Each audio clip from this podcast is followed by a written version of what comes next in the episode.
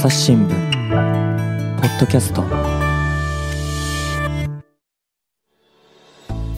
朝日新聞の神田大輔です。今回はですねスペシャルゲスト来ていただきました。津田大輔さんです。よろしくお願いします。はいよろしくお願いします。もうね言わずと知れたジャーナリストの津田大輔さんですけれども今年の3月までは朝日新聞でもねロンダン辞書を担当してくださいました。大変だったですかあれ？いやー、もう本当に月末が来ると、まあ、大体あの月の半ばぐらいにあの合評会っていうのがあって、でそこからまあ4、5日ぐらいで原稿を書かなきゃいけないので、もう本当に月末が毎月憂鬱なのが 24回あってまあなんかとりあえずね完走できて本当よかったって感じですよね。いや本当にでもね大変そうだなというはためで見ててもね思いましたけれども。で今はあのコメントプラスっていうね、はい、記事にコメントをこう有識者の方につけていただくっていうに参加していただきまして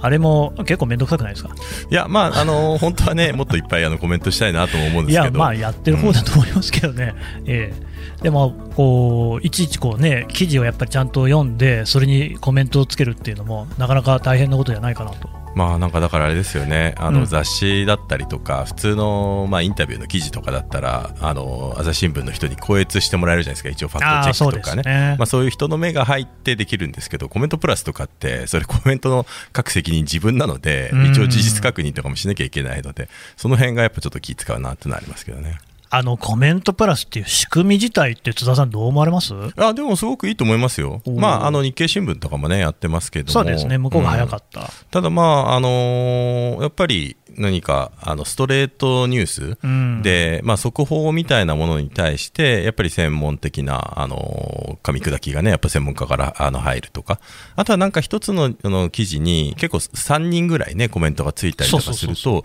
そうするとねあの結構面白いし、まあ、朝日新聞ってねよくあの口論とかっていうあの3人のね指揮者の人にいろいろ意見言ってもらうっていうのが定期的にありますけど、まあ、日々ああれのプチ版みたいなものがね あるっていうので。だからあれがもっと本当ににいろんな幅広い、ね、分野のあの専門家が入ってくると、うん、まあ、あれを読むだけでもあのデジタル版に登録してもいいんじゃないかっていうね多分あのちゃんと育てていけばいいコンテンツになるだろうなと思ってますけどね。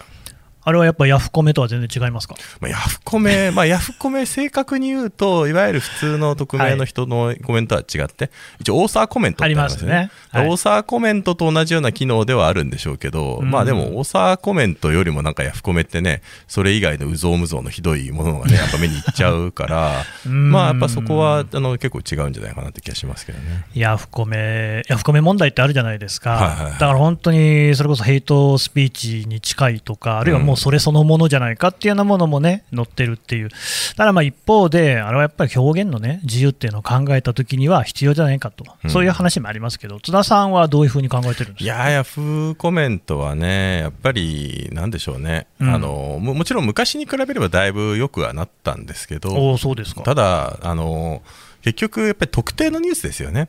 まあこれはあの あの立教大学のね、うん、あの木村忠正さんとかが分析されてますけど、やっぱりその韓国とかね中国とか特定の話題、あるいは反マスコミみたいなものになった時にやっぱりそれが盛り上がるっていうこと。うん、あとはやっぱり最近だとやっぱり女性とかフェミニズムの話題とかだとあのそういうのでやっぱりかなり攻撃的なコメントがある、うん、だ昔のように直接的なものっていうのは、まあ、陰謀論的なコメントっていうのはだいぶ少なくなったんですけど他方でなんか婉曲的にねなんかそういうものをあの揶揄するようなものとかあの批判するようなものとかっていうのはやっぱりあって。まあ、当事者から見るとやっぱりほとんどあのあんまり変わってないっていう、ね、意見もあるので、まあ、なんていうかそこまでしてねあれあの場を維持することの意味っていうのをやっぱすごい考えますし、まあ、あとはだからせめてねあの登録する人登録する人にあのもうちょっとあの要するに Yahoo の ID 持っていればあのコメントできるっていうのをもう少しだから多少あのそこの登録のハードルをね上げてあのちょっと変なコメントしたらいつでも本当に情報がねあの誰がやってるのかっていうのが分かるようなそういうような、まあ、実名性とは言わないまでも反実名性みたいなものにするとか、まあ、もうちょっと根本的な改革しないと、まあ、あの場自体は変わらないのかなっていう気がしますけどね。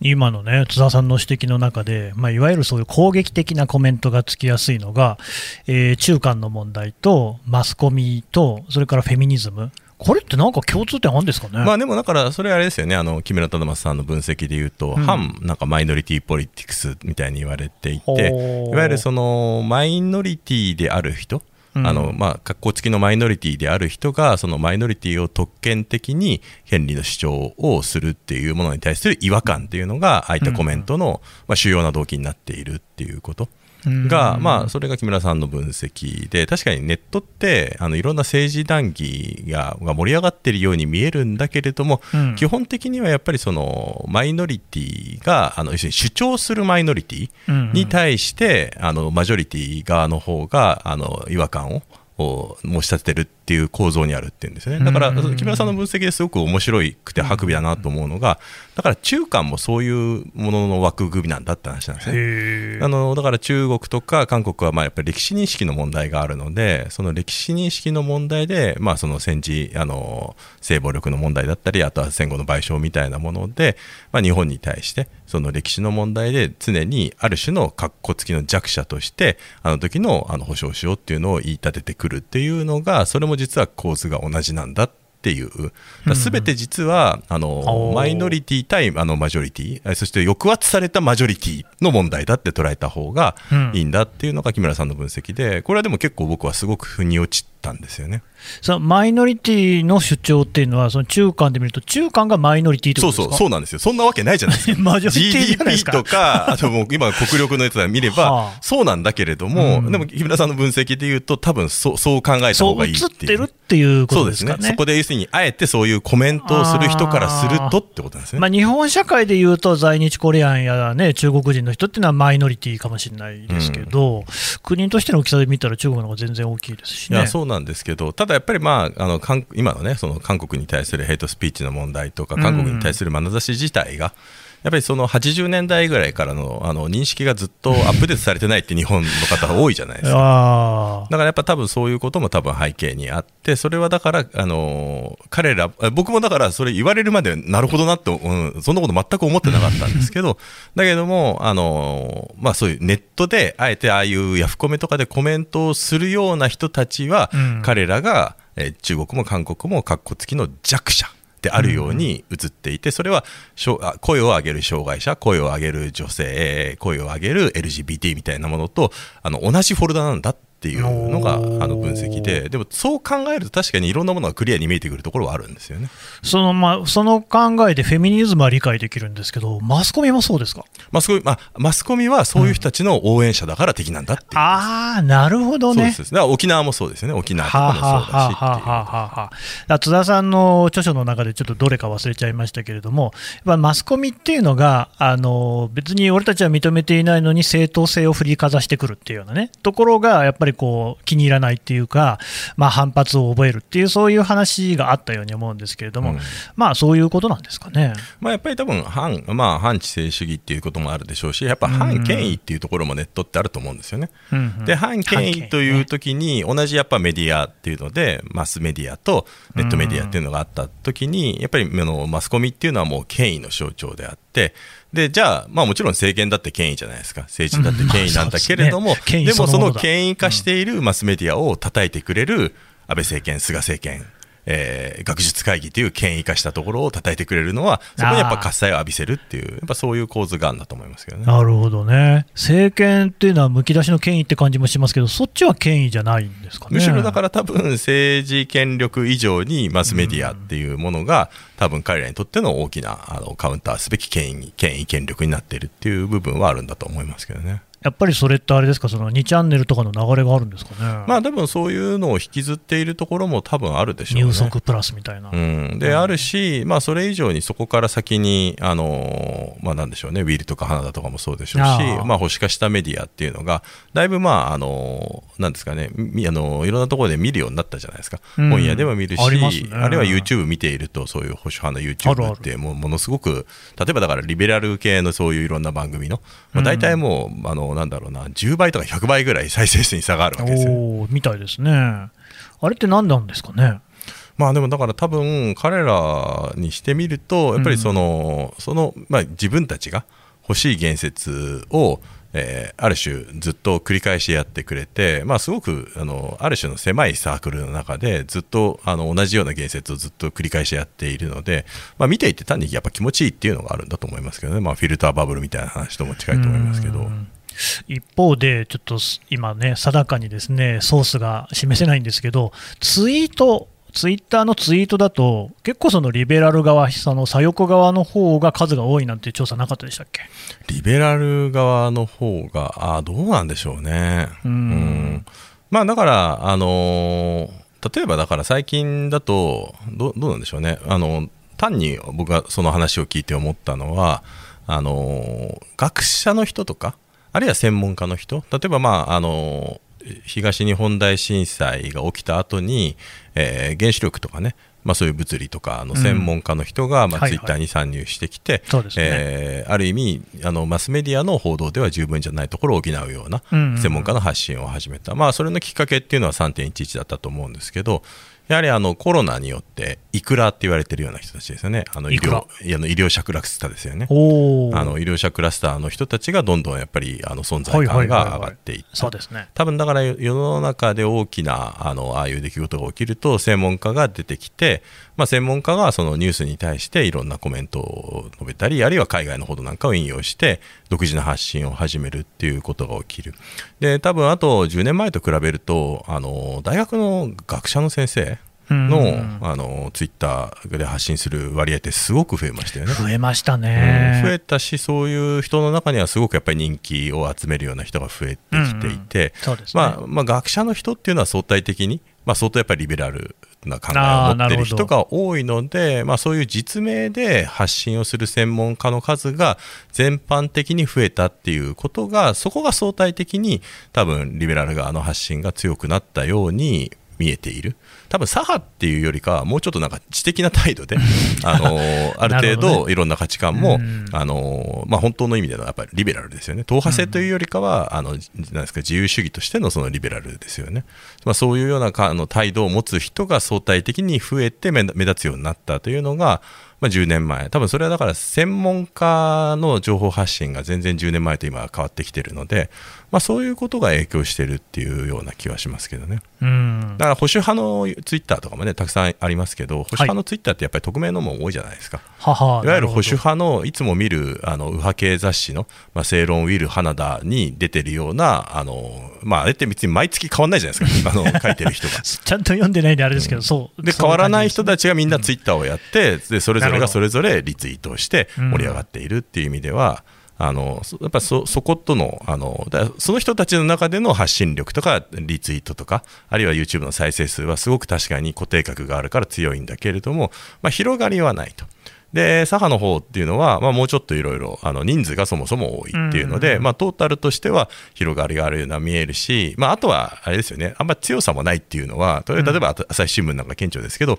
まあ、賛否が分かれる問題に関しては例えばだからあの選択的夫婦別姓だって一応あの賛成側の意見も聞いたりするじゃないですか、まあ、これ報道機関だからしょうがないんだけれども。夫婦別姓に賛成している人まあ、例えば稲田さんに話を言ったりとかするじゃないですか、まあ、稲田さんもなんかちょっと条件付きの容認みたいな感じじゃないですか。まあそうですね、だからなんかそういうあのなんていうかある程度あの賛否が分かれるような問題に関してはあの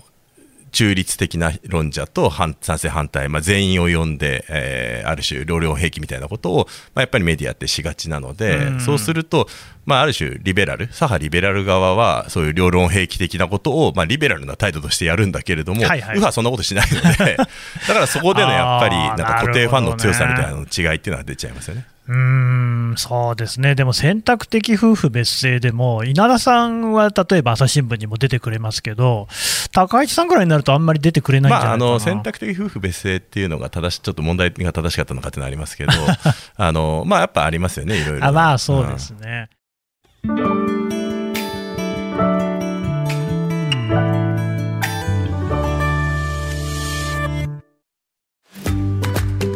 SDGs シンプルに話そう。パーソナリティの木田光です。メディアトークをお聞きの皆さん、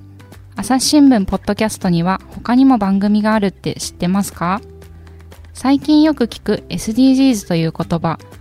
優等生的、綺麗事、うさんくさいそんなイメージを持っているあなたも大歓迎。まずはシンプルに話してみませんか？複雑な世界がちょっと生きやすくなるかもしれません。アプリから SDGs シンプルに話そうで検索してください。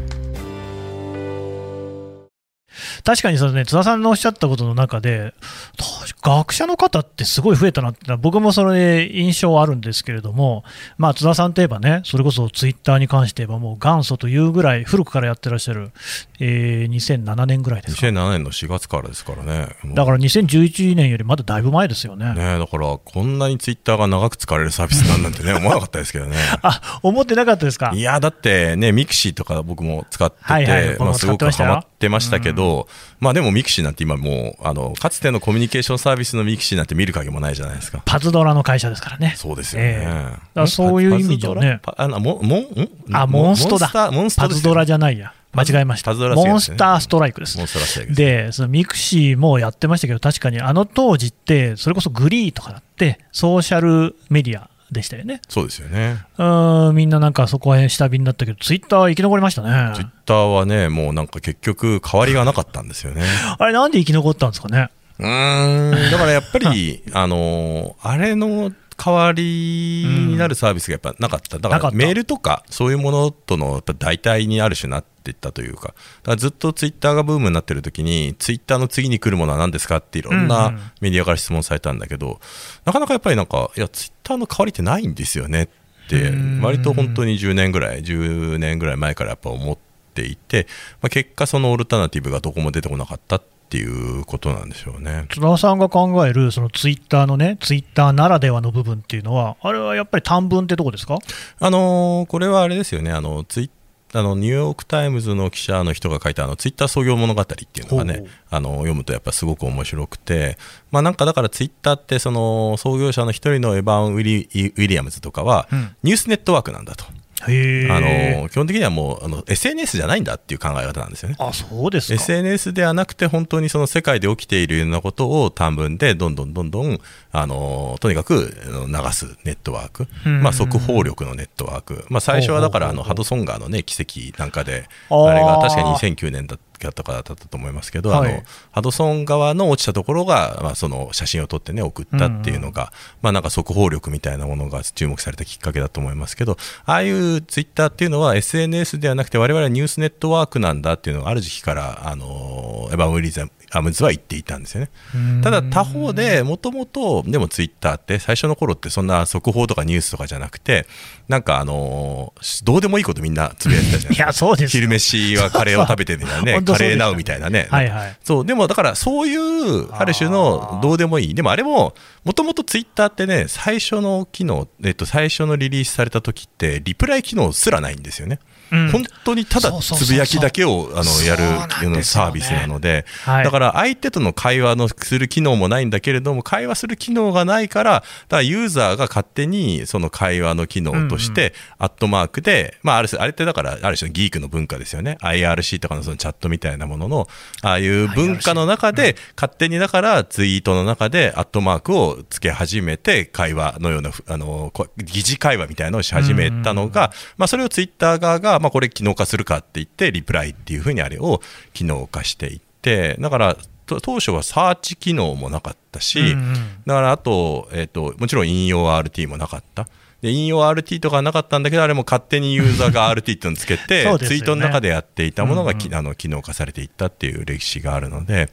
だからあの最初はだから本当につどこに行くかわからない虚空に向けての言葉をでもそれがなんか誰かに届くかもしれないっていうのででもその虚空に向けての言葉っていうのをいろいろ見ることによって癒される存在があるっていう。だから実はそういう癒し人々と人々がそういうつぶやきを通じてなんとなく寂しさをあの共有し合うっていうそういうサービスであるっていうそのニュースネットワークとしての機能的な側面と孤独人々が孤独をつぶやくことで孤独を癒し合うっていうこの2つの側面と イデオロギーがツイッター社内にあってそれが絶それがなんかいろいろ対峙する中で絶妙のバランスで両方入っているこれがツイッターなんだっていうことを、まあ、その取材していたあのツイッター創業物語のなんかジャーナリストは書いていてこれは僕はその通りだなって思うんですよね。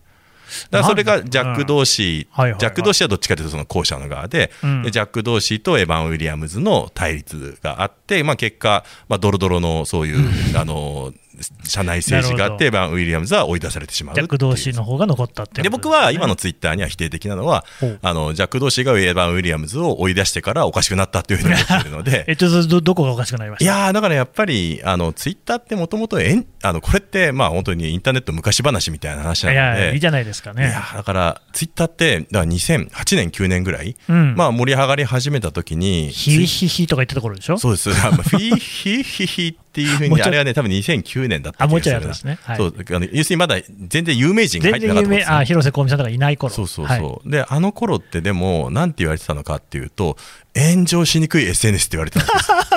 今の真逆でしょっていう信じられませんね。そう今なんていうかね、ツイッターでずツイッターを何つぶやいても炎上するみたいなね、そういうツールになってたので。ああ、そうですか。でもこれなんでかっていうと、うんなんでツイまあ、それユーザーが少ないっていうこともそうなんですけど、でもユーザーっていうよりも、単にやっぱりあのな流れていく、どんどんそののツイッターがフローとして流れていって、うんまあなんていうか、その過去ログまで全部追うというようなね、そういうようなあのものじゃなかったし、うんうんうん。え確かあの頃って多分ツイートも遡るのができなかったんですよね、あの一定うん。一定数以上はね。なので、基本的には流れては消えていくみたいな、うんうん。だ今でいうところのインスタのストーリーとかスナップチャットみたいなもので、まあ、なんかながあの流れるけれども、一定期間でもそこから先は遡れないように、まずツイッターってなっていた、であともう一つ重要なのは、あの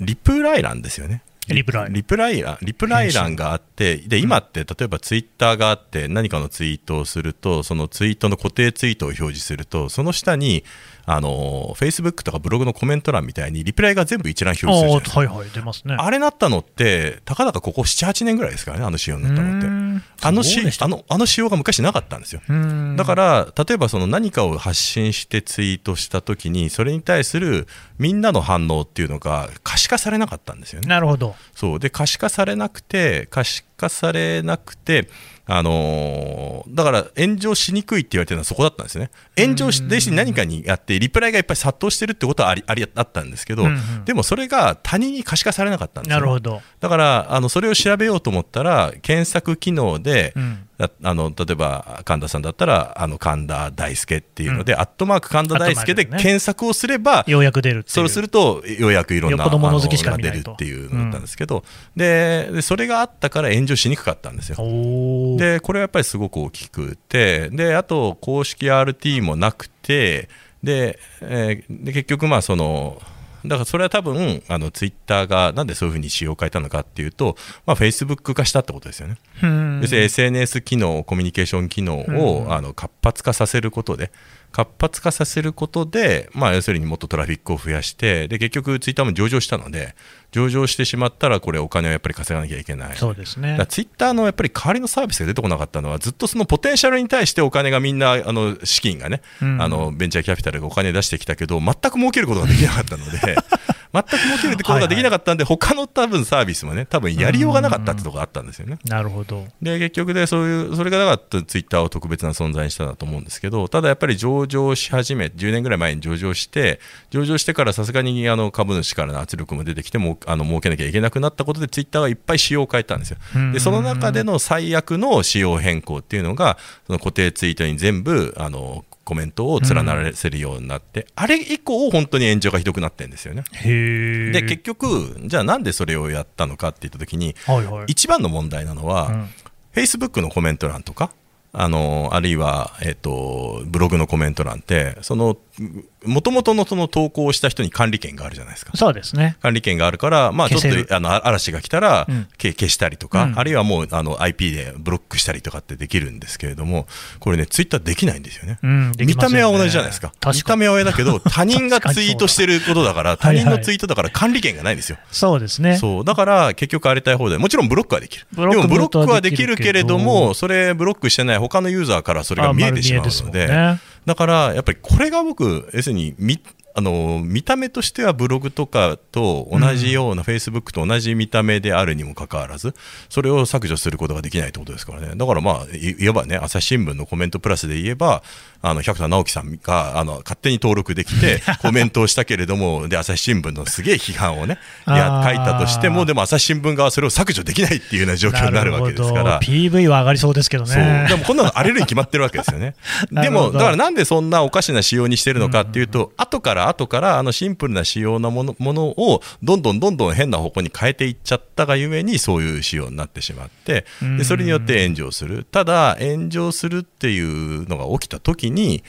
でも、なんていうか、これがツイッターとしても願ったりかなったわけですよ。だって炎上すれば、だって PV 増えていくし、みんなエンゲージメントしてくれるからっていうので、だからそれを放置したっていうことがあるので、でそれは僕はジャック同士が、エヴァン・ウィリザムが放逐されて、ジャック同士になってから、すごく顕著化したことだと思ってるので、だからもう本当にジャック同士、早くやめろって僕は思ってます。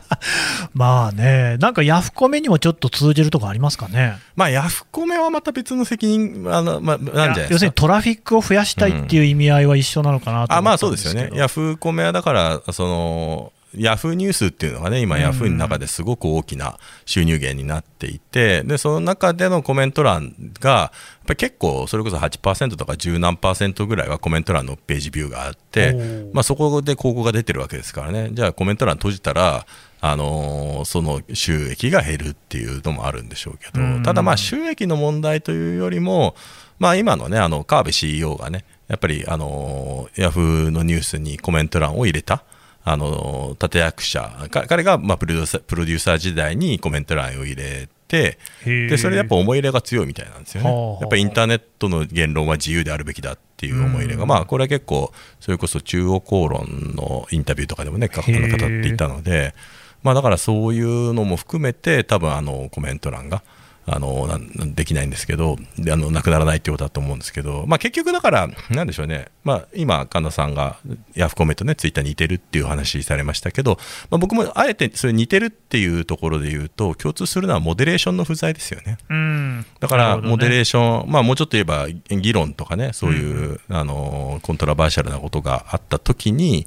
でもやっぱり議論がねちゃんと有意義に機能するためには司会とかモデレーションっていうのがすごく大事なんですけど、ね、まあ、それがほとんど機能しないしあの、まあ、それがだから自分のブログのコメント欄とかだったらね自分がある種そこを管理してっていうのもできるしあるいは第三者が入って、いやちょっとあのそういう議論は分かるけどそういう言い方だとダメですよみたいなっていうのを誰かやる人がいないと荒れてしまうので。だツイッターって論争はあるけれども一切司会がいないのでずっと荒れたままに、あの議論が極端化していくので。だから分断の時代って最近よく本当に言われますけど、まあ、それも当たり前で、なんで今までじゃああのマスメディアとかね、言論の空間がそれなりに分断してなかったのかっていうのは、それはモデレーションがあるからですよ。なるほどモデレーションがあるから、やっぱりそれなりに分断する前に、お互いの意見の違うところと一致点っていうのを探って議論することができたんだけど、まあ、それが今、モデレーションがないので、もうひたすらそれが分断してしまうっていうことになるので、まあ、そうすると、ツイッター社とかヤフーとかの、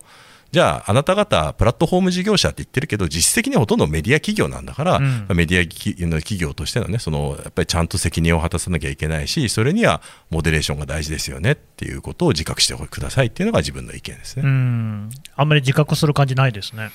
うんまあでもだからモデレーションが不在でアクセスが集まればお金が儲かるっていう構造になっちゃっているので、まあこれってこれってだからこの間のねあのメンタリスト DAIGO さんのねまあああいう話ともつながってきますよね。YouTube とかまさにそうですよね。そうなんですよね。だから Google だってもちろん責任ありますからねそう考えるとね。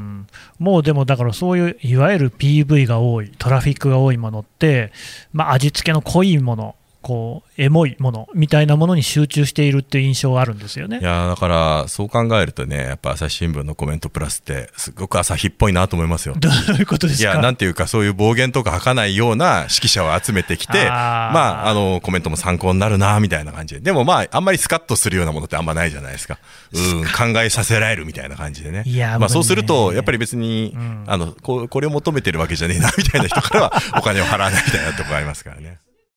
須